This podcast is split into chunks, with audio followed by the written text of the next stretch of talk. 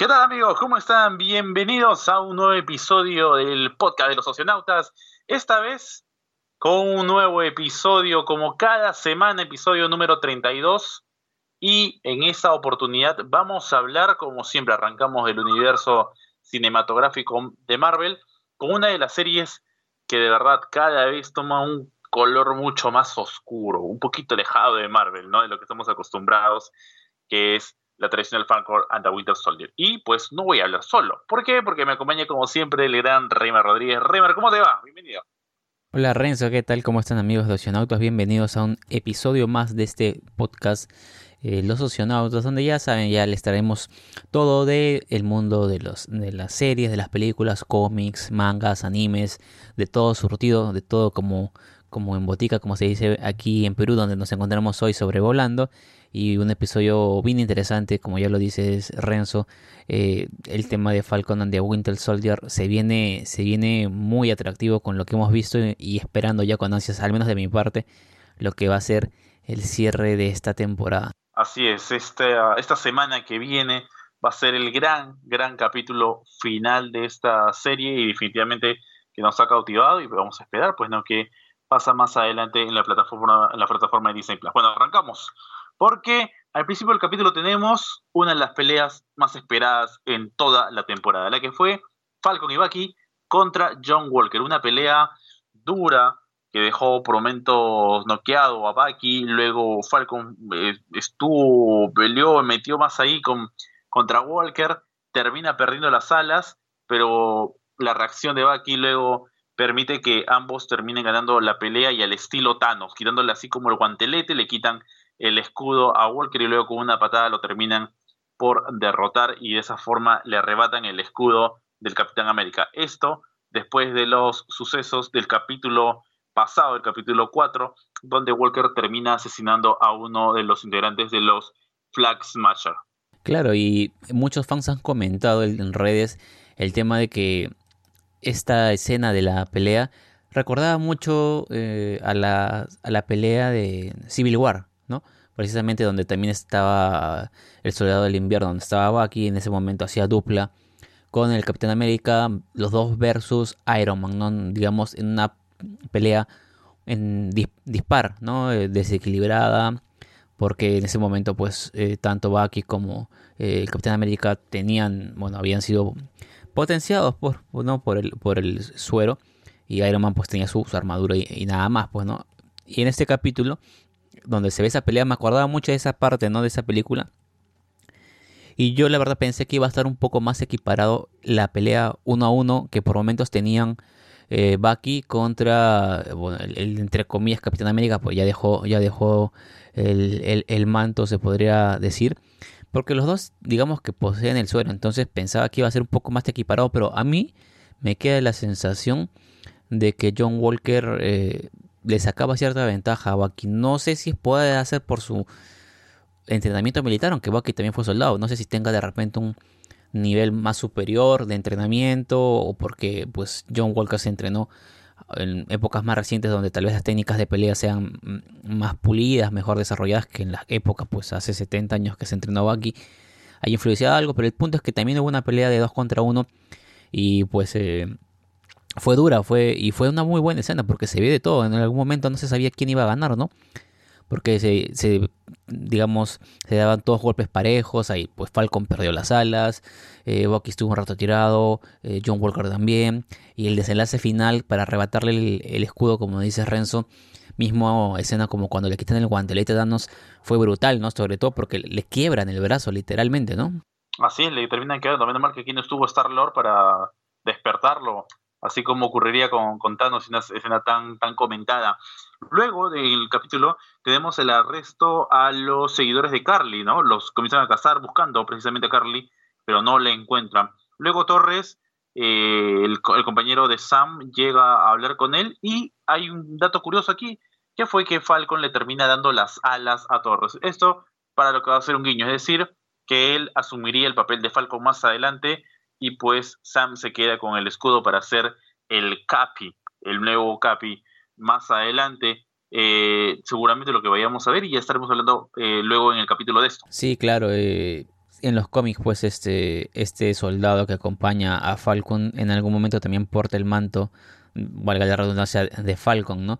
Y bueno, cuando le deja las alas, porque eh, Sam agarra y se va con el escudo, fue lo primero que se me vino a la mente, ¿no? Que podría, tal vez en el último episodio, porque ya, bueno, luego lo detallaremos, pero lo que se imaginamos que en el episodio final va a haber una especie de batalla central entre todos los antagonistas y los protagonistas y probablemente ahí aparezca pues este soldado con una, un traje basado en las alas que le ha dejado Sam, pero un poco más personalizado, ¿no? Lo va a tunear, tal vez a su estilo, y aparezca ahora siendo el nuevo Falcon, ¿no?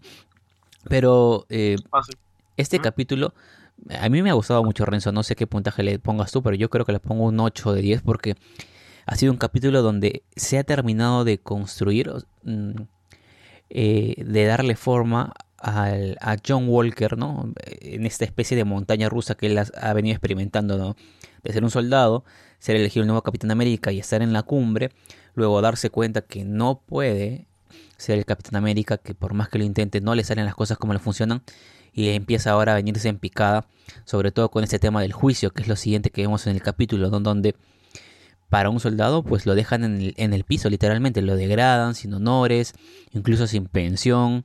Eh, por ahí se, detiene un poco este jurado por, porque él en su pasado como soldado pues le dio muchas cosas a Estados Unidos, pero es un punto de quiebre, un punto de inflexión para John Walker, que incluso él reclama al jurado, no, ustedes me hicieron hacer eh, todo lo que hice, ustedes me han hecho lo que soy y ahora pues este como que me juzgan, ¿no? Por un simple por un simple asesinato cuando tal vez siendo soldado lo hayan matado a asesinar gente de lo más normal y nunca nadie se rasgó las vestiduras de los que estaban en ese jurado, ¿no? Y de la otra cara de la moneda está también Sam, que también experimenta por todo este, este factor, ¿no? Eh, de cómo va terminando de convencerse de que él podría ser digno de portar el escudo. Vemos eso claramente, ¿no? el, tema que sufre Walker en el Congreso y la aparición de ese personaje de la condesa Valentín Alegra de Fontaine que llama mucho la atención, aparece tan, a ver, ¿cómo decir? Eh, muy, muy libre de, de, todo, de todo tipo de cosas, muy fresca, para decirlo de una forma, eh, frente a, Walker y termina hablándole de cosas como que ella, ella, está, más metida o sabe lo que está pasando realmente, ¿no? Es decir, qué conexiones tiene ese personaje para llegar a, Walker y que termina dejándole una tarjeta en blanco. Luego de eso, tenemos también, eh, es cierto lo que hablas, lo, de Sam, que busca a Isaiah, al, ya que tuvimos anteriormente, el Capitán América anterior, podría decirse, ¿no? Estuvo en los cómics como The Black Capitán América, el Capitán América negro, porque, bueno, recordemos que antes se le ponía ese, e, esa parte, así eran de, color, ¿no? Eh, a los personajes. Y pues eh, le pide que él tome el, el, escudo, que sea el capitán, pero Isaiah prefiere mantenerse en el anonimato y que algo le podría pasar. Es ahí donde pasa lo que mencionaste, ¿no, Reymar? Y pues hay algo que nos habíamos preguntado anteriormente en el capítulo pasado. ¿Qué fue de Semo? Hizo la misma de Chapo. Bueno, el Chapo, Semo, está en Socovia, nada más y nada menos. Bucky lo llega a encontrar, pero hace la mano como que lo va a asesinar, ¿no? Y finalmente lo sorprende. No lo, termina, no lo mata, pero lo deja a manos de las Dora Milaje que lo arrestan y lo van a llevar a la prisión de la Balsa, una prisión que ya vimos anteriormente en la película Captain America Civil War, donde todos los héroes quedaron, bueno, fueron arrestados y Tony fue a visitarlos para saber el paradero del Capi y de, y de Bucky en esa oportunidad. Claro, y bueno, ahí poco le faltó a, a Bucky a que su pistola saque una banderita diciendo boom, mismo caricatura de, de los 90 de los Looney Tunes, ¿no? Fue bien bueno, el momento cómico, digamos, del capítulo, que insisto, ¿no? Hay, eh, bueno, leí en, redes que a muchos no les convenció la dinámica del capítulo. Desde mi punto de vista fue un buen capítulo porque, a ver, si lo tratáramos como una película, fue una película de drama, básicamente, ¿no? Porque nos mostraron a las personas experimentando eh, sentimientos fuertes, ¿no? Que les afectaban, que les arraigaban y tenían un desarrollo de, diferentes circunstancias, ¿no? Aquí lo, lo de Bucky aparece, eh, digamos, por, por, momentos, ¿no? Porque más se centraron en, en, este, John Walker y en Sam, pero lo de Bucky fue como cerrar un poco ese arco que él tenía pendiente desde el inicio de la serie, esa mochila que cargaba siendo el soldado del invierno, y ahora este momento cuando arresta a Semo cumpliendo la promesa que había hecho a este Ayo, ¿no? la Dora Mila, eh, entregando la Wakanda y sabiendo que puede controlarse, entre comillas, ¿no? Y, y, mm, creo que es la forma en que él empieza a darle giro y entender eh, que puede ir soltando un poco de peso en esa mochila tan, tan pesada que él lleva sobre la espalda. Y en ese momento también él aprovecha y le pide a, las wakandianas hacer una especie de, de las veces de, Amazon, le, le, manda su pedido para que él se lo, se lo mande, o Amazon, Wish, Ali, AliExpress, como ustedes quieran, eh, o como la tienda que ustedes prefieran, y le pide un presente para Sam, que mm, fue una maleta que al final todavía no tenemos la vista completa de qué será, pero creo que todos imaginamos qué es lo que contiene. Exacto, yo creo que más de uno ya, ya sabe lo que es, ¿no? Otra parte curiosa del capítulo es cuando Falcon está ayudando a su hermana con el tema del, del bote que en un principio le iban a vender, luego deciden no hacerlo. Te pide ayuda a Sam, llega la gente a ayudarlo y de pronto Bucky aparece y termina haciendo esa ayuda que mm, era necesaria porque había productos muy pesados que no se podía cargar y pues con todo lo que tiene Bucky pues ayuda bastante a hacerlo, ¿no? Y aquí aparece uno de los uno de hashtag memes que van a, inundar internet o ya lo están haciendo, que es el famoso el cuñado del invierno. ¿Por qué? Porque Bucky parece coquetear un poco con Sarah, la hermana de Sam, y Sam rápidamente se da cuenta y pues en un momento le pide no coquetees con mi hermana, ¿no? Eh, es lo que hace. Eh, eso de la parte más cómica del, capítulo, una de las partes más misteriosas del capítulo, es el cameo a Sharon Carter, misterioso entre comillas, ¿no? Creo que también muchos nos hemos dado cuenta de qué trata todo esto, pero aparece Sharon Carter hablando con un mafioso y pues al final lo que va diciendo te hace ver a Sharon Carter como una doble agente o si realmente Sharon Carter es la villana dentro de todo esto, ¿no? Ya uno termina eh, especulando, pero ya creo que hemos aprendido de WandaVision que sacar teorías no es nada bueno. Y pues, ¿con quién estaba hablando? Pues con el personaje que aparece al final de la serie a encontrarse con Carly en, Nueva York, que es Batrosh, ¿no? El villano que ya peleó con el Capi en su momento, en El Soldado del Invierno, y que apareció también en esta temporada. Antes de cerrar el capítulo, eh, tenemos que el, Congreso está debatiendo por la nueva ley del CGR y pues todos indican que Carly y compañía terminan hackeando esa parte del Congreso porque hay dos infiltrados dentro del lugar donde se está llevando a cabo esta reunión. Y pues ahí nos deja el capítulo con la escena que ya comentabas, ¿no? De la maleta que Sam abre y al parecer pues sería lo que muchos creemos, ¿no, Rima? Exacto, ¿no? A ver, yendo por, por partes, lo, lo del cuñado del invierno ha sido uno de los mejores memes que ha dejado el, capítulo, ¿no? Eh, creo que lo he visto en, varias redes sociales, ha sido muy, muy, muy gracioso esa, esa parte, esa escena.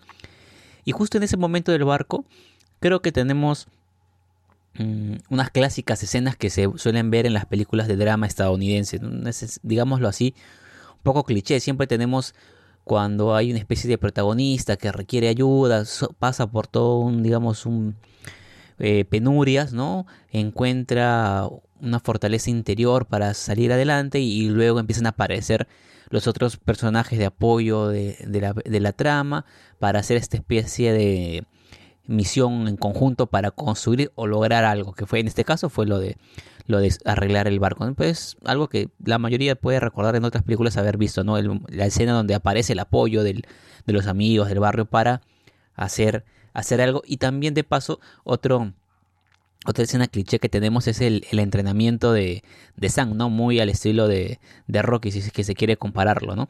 Haciendo entrenamiento físico y entrenamiento también para controlar el tema de, del dominio del escudo, que parece sencillo, pero no es tan sencillo como parece, porque en algún momento creo yo que si por un segundo no lo agarra, íbamos a tener a, a Falcon sin cabeza, ¿no? Una especie... Y, y esas escenas del entrenamiento parecen ser en realidad flashback del entrenamiento de Sam, porque cuando habla con Bucky, domina perfectamente, porque ambos juegan con el escudo y lo atrapan tranquilamente. Luego vemos a Sam entrenando y le cuesta atraparlo. Es decir, esas son antes de aquella conversación que hubo entre los dos. Puede ser, puede ser, tal vez en el siguiente capítulo terminamos de tener, de tener claro más esa parte, pero hay algo que quería mencionar sobre Sharon Carter, que lo vi en un canal de, de, YouTube, lo, voy a, le voy a decir los, los créditos del canal fuera de foco.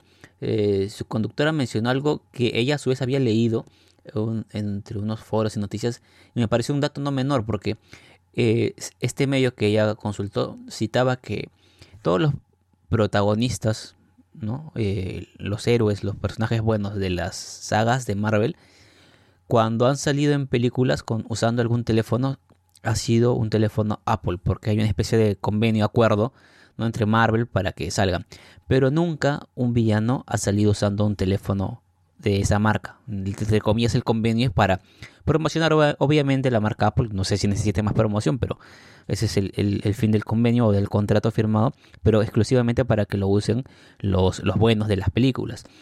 Y en la serie Sharon Carter ya ha tenido, en los capítulos donde ha tenido más presencia, incluso en este último, se le ha visto llamando por teléfono y no es un celular Apple. Es un dato que por ahí han recogido. Me llamó la atención, sí, no he reparado en ver en otras eh, producciones audiovisuales de Marvel si esto ocurre o no.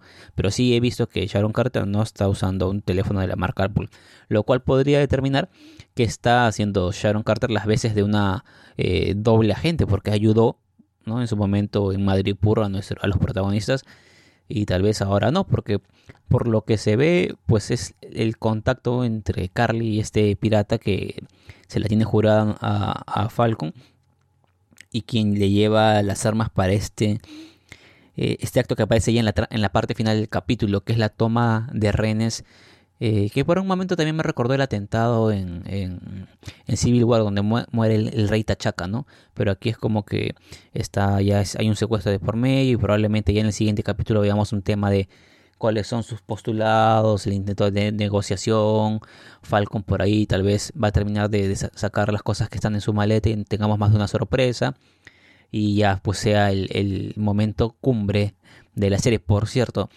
en nuestro Facebook compartimos la imagen de los cómics de Falcon siendo, o bueno, Falcon portando su traje, pero digamos tuneado como si fuera Capitán, Capitán América, ¿no? Y la reventó en redes sociales eh, pueden ir a ver a nuestro Facebook de los socionautas por si nunca han visto a Falcon portando el mando del Capitán América. Ahí tienen una, foto de referencia.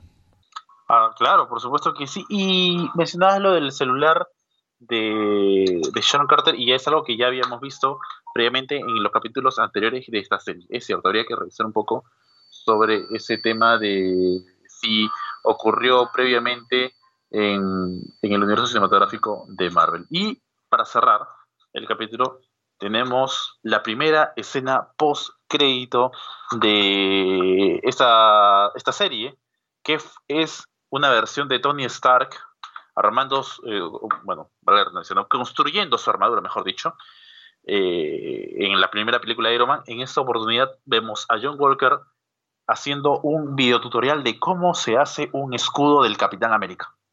Sí, se metió a YouTube o al canal de Art Attack, ¿no? Puso este escudo de Capitán América, cómo hacerlo, ¿no? O DIY, si lo quieren por las letras en inglés, buscó su, tutorial de manualidades y empezó a forjar su, su escudo. Y vamos a ver, pues, ¿no? Obviamente no es de vibranium, así que no va a tener la misma resistencia del verdadero escudo. Pero ya vemos lo que en teoría tendría que ser su paso a el US, US Agent, ¿no? O la gente de Estados Unidos, por, por decirlo así, no muere. Que según los cómics luego pasa a portar una vez que fracasa como Capitán América, ¿no? Y aquí en el escudo me vuelvo a detener un poco en el. A retroceder un poco en el capítulo al momento cuando aparece esta condesa. Que le susurra algo justo a John Walker que le dice que en el tema de la propiedad o a quién realmente le pertenece el escudo, hay un vacío legal. Mm, se lo dijo ahí, pasó como que así medio, eh, pues, como dato menor en el, en el diálogo, pero no sé a qué se referencia, ¿no? Porque creo que la mayoría tenía entendido que era propiedad del gobierno de Estados Unidos, no sé si de repente sea propiedad de Wakanda, o hay algún documento donde Steve Rogers figure como dueño absoluto y bueno, en, tal caso podría heredárselo a quien él decía que podría ser Falcon, no lo sé. Eh, con respecto al, escudo, recordemos, vamos a, Capitán América, el primer Vengador, eh, es la única pieza, es una pieza nada más, que se encontró el único de Vibranium en la Tierra en, el, en esa época, ¿no? Cuando se realizan los eventos del Capitán América en el 45. Y pues tras esto, eh, bueno, a Steve le gusta, lo utiliza y todo el asunto, luego se queda en el hielo y técnicamente, basándonos en lo que ocurre en Capitán America Civil War, cuando son arrestados eh, T'Challa, el Capi, eh, el mismo Bucky, eh, pues Scarlett, es, bueno, Scarlett Johansson la actriz, eh, Black Widow le termina diciendo que también es propiedad de, del gobierno, porque hablan de las armas, entonces se refieren al escudo. entonces, partiendo de eso, pues en realidad sí le pertenece, pero ahora es es metal de Wakanda. Entonces hay como esa, esa pequeña confusión. Y la mayor confusión que, muchos, bueno, no, sé si algunos se de hecho, pero es de dónde viene realmente este escudo y si este escudo pertenece a la línea temporal que conocemos de las 23 películas del UCM, ya que todos recordamos la batalla final contra Thanos en Avengers Endgame y ese escudo es completamente destruido. Luego aparece el viejo Steve Rogers que también hay otra duda sobre él con el escudo, ¿no? ¿Y por qué hay dudas? Porque en realidad ese Steve Rogers anciano no pertenecería a la misma línea temporal del mismo Steve Rogers que se fue a devolver la gema del infinito. Con respecto a la duda de Steve Rogers, es que en un momento Sam habla que Steve ya no está aquí, es decir, como que ya murió. Ahora, eh, si me voy a Spider-Man Far From Home, sale el In Memoriam al comienzo de la película y sale la, imagen de Steve Rogers como, pues, no, pues, In Memoriam, pues, no, o sea, ya, falleció, igual con Tony Stark, con Black Widow, pero realmente falleció porque aún hay dudas respecto a eso, pues, ¿no? Claro, es digamos lo que todavía no hemos eh, terminado de entender o de tener claro una versión oficial porque tenemos este tema de que viajó en el tiempo de nuevo, regresó adulto, le dejó el escudo, será el verdadero capitán de América de esta misma línea temporal, es de una línea temporal alterna o de una línea temporal alterna más futura incluso, que ya eh, regresa y el verdadero capitán de América está por ahí, no se sabe.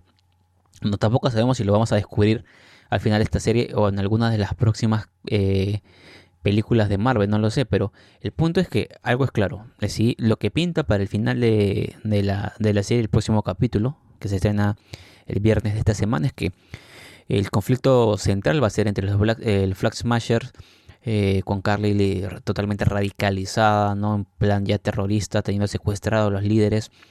Incluso podría por ahí tal vez intentar asesinar a uno como para reforzar que que le hagan caso a sus, a sus peticiones, que ya sabemos que se tiene que ver con el tema este de la reubicación de los refugiados.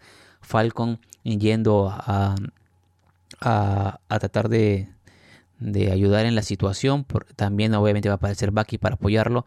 Probablemente también aparezca Torres para, para hacer el refuerzo ahí y también por ahí podría aparecer no tal vez como apoyo de ellos, tampoco como apoyo de los Flag Smashers, pero de que va a aparecer la USA también. Vamos a ver finalmente cómo se termina de, armar esa, ecuación ahí entre todos los protagonistas. No sabemos si va a haber, no se ha anunciado si va a haber otro personaje de Marvel, es decir, de los Avengers, que apoyen la batalla, porque estando en Estados Unidos tan céntrico, no sería raro, de repente, no sé, aparece alguien por ahí, no lo sabemos, ¿no? O Nick Fury, no sé, podría ser, no sé, se me ocurre. Ahora hay que estar muy atentos a lo que va a ser el cierre de Falcon and the Winter Soldier. Dejamos esta serie y nos vamos a la siguiente noticia porque desde el portal The Hashtag Show se diga que se, se desarrollaría una serie de Wolverine para Disney Plus.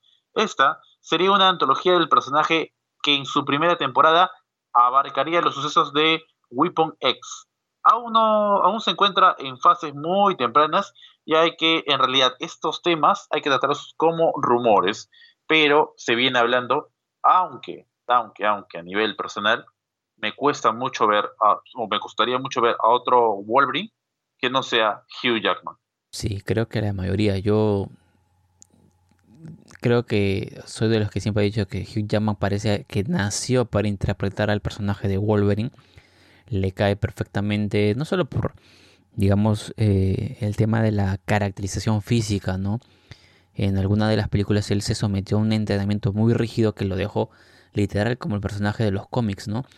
Pero creo que además la personalidad que le imprimió con su actuación pues quedó muy muy precisa para lo que es el Wolverine que hemos visto en las series animadas y los cómics.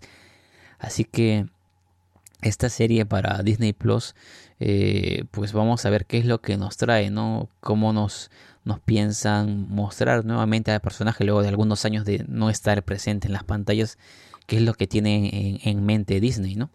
Se confirma también que Black Panther 2, la, secuela de Black Panther de Pantera Negra, ha entrado a fase de preproducción e iniciará filmaciones en julio. Con esto vamos también a una gran duda que muchos tienen, que qué va a hacer con el personaje de T'Challa, porque ya se habló que no habrá un recast para el personaje que fue interpretado por quien en vida fue Chadwick Boseman. Claro, y bueno, se confirma que se va a firmar, que se va a filmar la, segunda parte.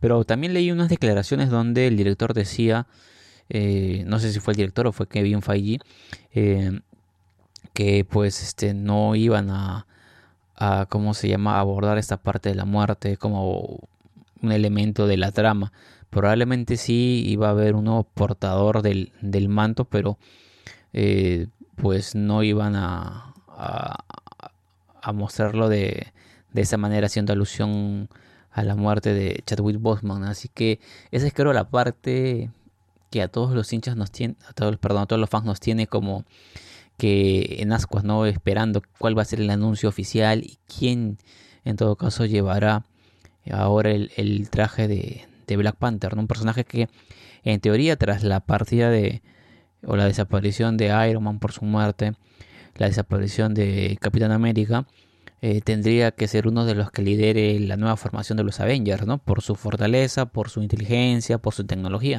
Es lo que esperamos muchos, pero bueno, habrá que, ver cómo se van dando esas filtraciones, información cómo vaya llegando de la trama de esta cinta. Kevin Feige ha confirmado que Doctor Strange y The Multiverse of Madness se encuentra en su semana final de grabaciones, así que ojo, porque también cuando lo dijo tenía una gorra particular, como si se tratara del Hex. Vamos a ver si ese fue un guiño para los fans que hemos estado, estado atentos al Hex, ¿no? Para eh, quienes no hayan visto la serie, tienen que ir a ver la, eh, la, serie de WandaVision porque es un término que nos salió de ahí. Y si Kevin Feige portó algo de esto, puede que nos esté diciendo algo ahí eh, entre, entre señas, ¿no? Entre, entre palabras, ¿no? Bueno, no, en palabras, pero en, con gestos nos, quiera comunicar algo, porque ya todos sabemos que los sucesos de, de Wanda, de Wanda Vision eh, y lo que vaya a pasar en la película de Spider-Man van a terminar cerrando, teniendo su desenlace final en la película de Doctor Strange. Y precisamente hablando de lo que puede ser ese multiverso, incluyendo con Spider-Man, en una entrevista al portal Variety, Alfred Molina ha comentado que retoma el personaje de Doc Ock Octopus desde que cayó en el lago de Spider-Man 2 para la nueva entrega del arácnido en esta secuela, ¿no? La que va a ser Spider-Man No Way Home, la tercera entrega de la película del hombre arácnido en el UCM. Él dice, mi movimiento físico básico como Doc Ock, como actor, es simplemente poner cara amenazadora. Simplemente hago eso mucho y los brazos se están matando, destruyendo y rompiendo. Solo voy con una mirada malvada en mi cara. Es lo que ha expresado Alfred Molina, que definitivamente nos ha confirmado que sí existe este multiverso, que este Doc Octopus de la trilogía de Sam Raimi es parte del UCM. Así que, si quieren hype, comiencen, porque creo que lo de Tobey Maguire, lo de Kirsten Dance, no sé si lo podrían resucitar quizás a, a Jane Franco, ojalá no. Podría estar muy cerca. Es la primera, digamos, ya declaración oficial que se tiene eh, del elenco, ¿no? O de alguien que forme parte de esa producción de Spider-Man eh, No Way Home, que deja sentado claro que va a haber un cruce, cuando menos, de dos franquicias. No, no sabemos todavía nada sobre comenta tallar la franquicia donde protagonizó a Spider-Man Andrew Garfield, pero en la franquicia donde el protagonista era Tobey Maguire tenemos a Alfred Molina, Molina perdón, que ya declaró a Variety, ¿no? que va a ser su mismo personaje, no vamos a tener un Ralph Bowner como lo tuvimos en WandaVision, que era lo que yo más temía, pero ya no me quitaron ese temor. Va a ser el mismo Doctor Octopus. Y además yo leí la entrevista que le hicieron y pues eh, el actor en algún momento al entrevistador le dicen que él tenía sus temores porque ya no tiene la misma edad de hace mucho tiempo, del 2004 estamos hablando de 17 años atrás. Eh, y obviamente está el factor del envejecimiento natural que sufre un actor. Y cuando le habló con el director le dijo, tú tranquilo, ¿no viste lo que hicimos con, con, este, con Tony Stark? ¿no? En referencia pues cuando lo rejuvenecen un poco. Y también con Nick Fury, ¿no? Con el actor Samuel L. Jackson que también pasa por un rejuvenecimiento para la película que donde estuvo junto a Capitana Marvel. Así que probablemente tengamos otra vez técnicas de CGI para eh, hacer eh, o manipular un poco la apariencia de este doctor Octopus porque como lo menciona va a retomar precisamente eh, el momento en que dejó la película. Él, muere en el río ahí en el puente y van a retomarlo exactamente desde ahí. Entonces tiene que tener una apariencia muy similar, ¿no? Para que todo guarde un poco de, de hilación. El mejor acompañante del universo cinematográfico de Marvel, el CGI. Y en esa escena que si bien es una escena complicadísima que se hace cuando el Doc Ock se hunde junto al, material que está construyendo, armando, que tiene el error que ya le había advertido Peter Parker, se va hundiendo en el lago, eh, pues es una construcción básicamente CGI, pues no, no es él, ¿no? sino es un armado lo que va generando. Y aparte que hay una, escena, una, parte inexplicable dentro de esa escena, porque eh, Mary Jane descubre que Peter Parker es Spider-Man y ambos huyen pero huyen con la telaraña de Peter Parker. Ahora, estaba en, el lugar este, en medio del lago, es decir, techo no hay, es el cielo, pero de alguna forma Peter Parker termina escapando con la telaraña.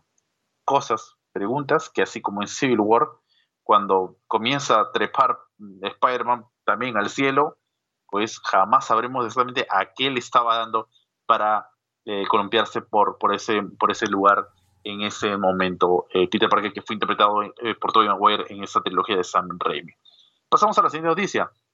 Se rumorea que John Favreau regresará como Happy en Spider-Man No Way Home. Y vaya que sí sería necesario que regrese porque también hay un vínculo amoroso entre Happy y la tía de Spider-Man, ¿no? Así que Happy haciéndole ese rucho a Iron Man ahora que no está. Y literalmente va a ser eh, homenaje al nombre del personaje. Va a estar Happy con la tía May en este, digamos, proceso amoroso que nos han presentado ya las temporadas anteriores entre el que era pues el, ayudante, el acompañante, no, me acuerdo cuál es el cargo, pero era un personaje que de apoyo siempre de, de Iron Man, de Tony Stark y pues encontró un vínculo con la tía May que bueno ya todos han dicho que a comparación de los cómics hay creo como 40 años de diferencia entre el personaje de los cómics y el personaje del UCM pero va a regresar y vamos a ver qué, qué, qué es lo que nos va a mostrar porque también es cierto que más allá de tener este vínculo amoroso con la tía May en su momento también le ha, servido de apoyo a Peter Parker dándole frases eh, que tal vez puedan hacer como impulsarlo no tanto un mentor, ¿no? Pero le recordaba cosas que le podría haber dicho Tony Stark. También le, le ayudó en algún momento con el tema de la tecnología, pues, al, hecho de entregarle, de decirle cosas. Entonces vamos a ver si, si sigue teniendo ese rol en esta película o, o simplemente va a ser un tema sentimental junto a la tía May. Lo veremos más adelante. Según el portal de Direct, se reveló que el actor Benedict Cumberbatch filmó unas escenas al aire libre con los gemelos Billy y Tommy, a principios de la semana pasada. ¿Quiénes son los gemelos Billy Tommy? Nada más ni nada menos que los hijos, entre comillas, de Wanda. ¿Dónde vimos esto? En la reciente serie WandaVision. Bueno, esto puede levantar mucho el hype de muchos fans, ¿no? Porque los gemelos Billy y Tommy, recordemos que eran pues parte importante de Wanda, ¿no? Que construyó su familia junto a Visión cuando ahí en la serie reconstruyó todo a su conveniencia, ¿no? En esta especie de momento traumático que estaba pasando y fue un momento muy doloroso también cuando sus gemelos desaparecen. Pero recordemos que en la escena post créditos del capítulo final, cuando Wanda esté estudiando el libro, eh, se nos da a entender que a lo lejos se escucha a sus hijos. Así que no sabemos si están en alguna dimensión o no. Y si están en otra dimensión, pues quién mejor que Doctor Strange para ir a otras dimensiones y tal vez comunicarse o traerlos a esta realidad, ¿por qué no? Y eso podría ser lo que tenga que ver con estas escenas grabadas. Tiene mucho sentido lo que dices, así que vamos a esperar, porque ya terminaron las filmaciones, o bueno, están por terminar las filmaciones de esa cinta y definitivamente lo que se viene es mucho hype. Y hablando de hype, el actor Christian Bale, el recordado Batman de la trilogía de Christopher Nolan, ya se encuentra en el set de Thor Love and Thunder, y pues hay que recordar que él es el villano Gore, el carnicero de los dioses. Y hay una particularidad con Christian Bale, es un actor que le gusta mucho interpretar el personaje, que no se vea muy apoyado del tema del CGI, y pues luce un, o tiene un look muy particular y muy parecido que ayuda al personaje que va a interpretar. Así que ahora de villano esta vez, nuestro querido Batty de la trilogía de Nolan. Bueno, Christian Bale siempre se ha caracterizado a lo largo de su carrera por asumir estos, bueno, en parte riesgos, en parte retos de caracterizar, pero así, literalmente, eh, físicamente, la apariencia de los personajes que le dan. No es que, eh, como otros actores, recurren a dobles, a apoyo en postproducción. No, a lo hemos visto algunos actores que recurren a la musculación cuando van a interpretar a superhéroes porque requieren tener una mayor porte, mayor masa muscular y pues un entrenamiento en gimnasio, unas vitaminas, unos suplementos y lo consiguen. Pero el tema con Christian Bale es que no ha sido solamente para interpretar a personajes fornidos, sino también a la inversa, personajes muy este, delgados, extremadamente delgados y también personajes este, obesos, ¿no? Entonces, este, es eh, impresionante lo que él asume dentro de su rol de actor para, para los diversos papeles y aquí interpretando a Gore eh, vi las fotos y también pues se nota su compromiso y su profesionalismo para, para hacer este, este nuevo personaje, ¿no? Si ustedes googlean en, en, en, a, a, Christian Bale y sus transformaciones físicas van a darse cuenta de lo que estoy hablando. Definitivamente que sí.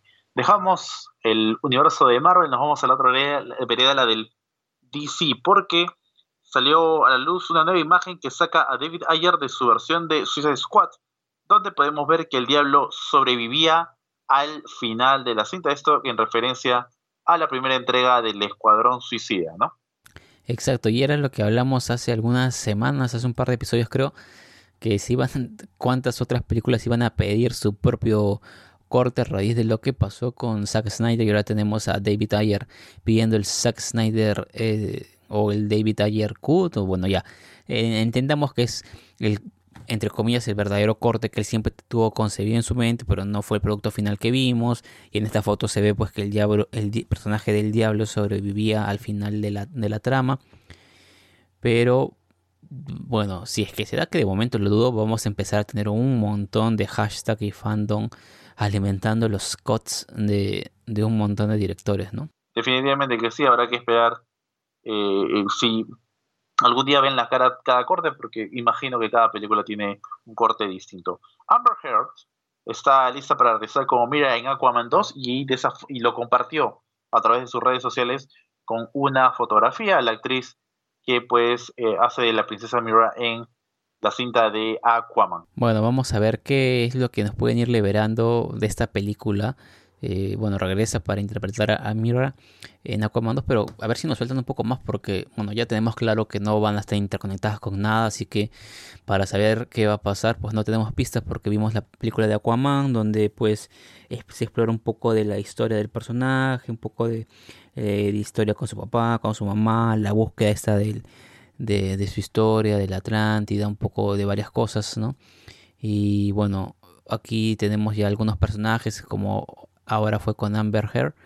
Eh, obviamente también tenemos a los personajes principales que van a regresar, pero a ver si nos cuentan un poco más de, de la trama, sobre qué historia van a abordar, ¿no? Tal vez alguna basada en los cómics o algo que nos digan, pues para tener alguna idea, ¿no? Y ahora pasamos, dejamos el universo DC y pasamos al universo de Dragon Ball, porque se estrenó el capítulo 33 de Super Dragon Ball Héroes esta semana también.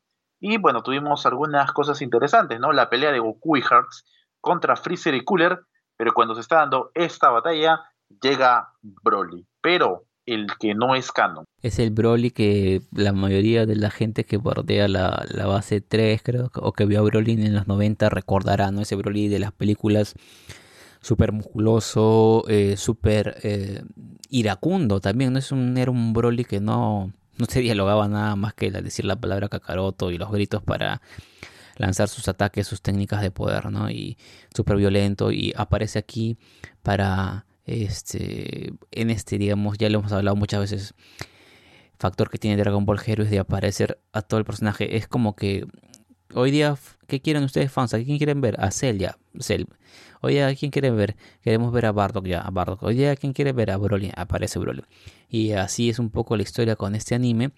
Pero luego tenemos, diría yo, esta especie de guiño de Dragon Ball GT con este tema de las esferas, eh, pues, negativas, creo que era el término, que tienen Cooler y Freezer que luego pues les es retirado por un personaje encapuchado también un poco misterioso, ¿no? Así es, un personaje que supuestamente íbamos a descubrir de quién se trataba en este capítulo, pero seguimos sin saber quién es, porque este personaje misterioso, como bien dices, le saca esas esferas a Freezer y Cooler y tampoco llegamos a ver qué pasa con los dos, pues no, ya eh, los, los destroza prácticamente, ¿no? Pues lo pasa por encima a estos dos Freezer y Cooler en su versión Golden.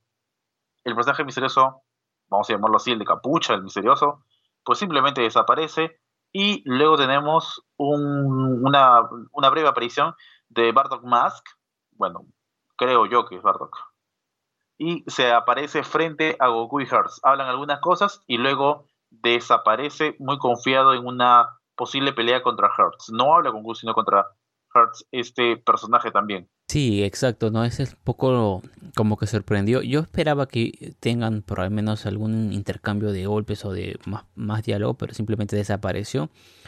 Y no había pensado que podría ser Bardock, el personaje encapuchado. Tiene un poco de sentido ahora que recuerdo un poco en mi mente lo que se llega a ver del rostro del personaje podría ser. Y ya luego tenemos creo la parte final eh, en esta especie de templo en el aire donde está eh, vemos a Vegeta, creo, ahí eh, enfrentándose a algunos rivales. Por supuesto, porque es el final, bueno, en el proceso tenemos que la copia del universo 7 es tal cual, una copia, y Hertz le das una semilla al ermitaño a Goku, y además le demuestra que tiene una esfera de cuatro estrellas, pero esta no es roja, sino que también es una copia del universo 7, y al igual como es copia, pues tiene muchos elementos de la misma. Goku llega a la casa de Bulma, se lleva el radar para conseguir las esferas de dragón y descubre que hay dos juntas. De ahí no vamos a lo que tú no dices, que es nada más ni nada menos el planeta Bellita del universo 7. Y aquí Vegeta va a enfrentar a dos viejos conocidos, Camber y Tarles. Así cierra este capítulo 33 del manga promocional de Super Dragon Ball Heroes. Y bueno, ahora de nuevo esperar hasta cuando nos liberen un nuevo episodio para saber qué es lo que va a pasar en esos 6 minutos de episodio. Yo a veces digo que si le quitaran un poco de desorden a la trama, le dieran, aunque sea 3 minutos más, sería pues un mejor producto, creo yo. Ya igual, podría pasar por alto el hecho de que mezclen un montón de franquicias y de personajes, pero un poco más de orden, unos 3 minutos más de duración y creo que tendremos un producto mejor y más atractivo para los fans también. Ojalá algún día me escuchen. Esperamos que sí, esperamos que sí para tener un, un anime, o al menos si van a sacar 8 minutos que lo saquen todas las semanas, ¿no? Sería muchísimo más interesante.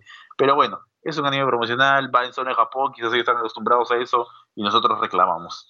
En fin, lo cierto es que este capítulo del podcast de los astronautas llega a su final. No sin antes, Rayman, nos recuerdes cómo nuestros amigos nos pueden contactar, pedir algún, alguna serie, que hablemos de algo, ¿cómo lo pueden hacer? Claro, la gente que nos está escuchando, los invitamos a seguirnos en Facebook, nos encuentran como los ocionautas, en Twitter también como arroba los ocionautas y en Instagram como los guion bajo ocionautas son estas redes oficiales para que puedan eh, estar atentos a todo el contenido que venimos compartiendo. Tenemos algunas noticias, memes, imágenes para que puedan ustedes disfrutar.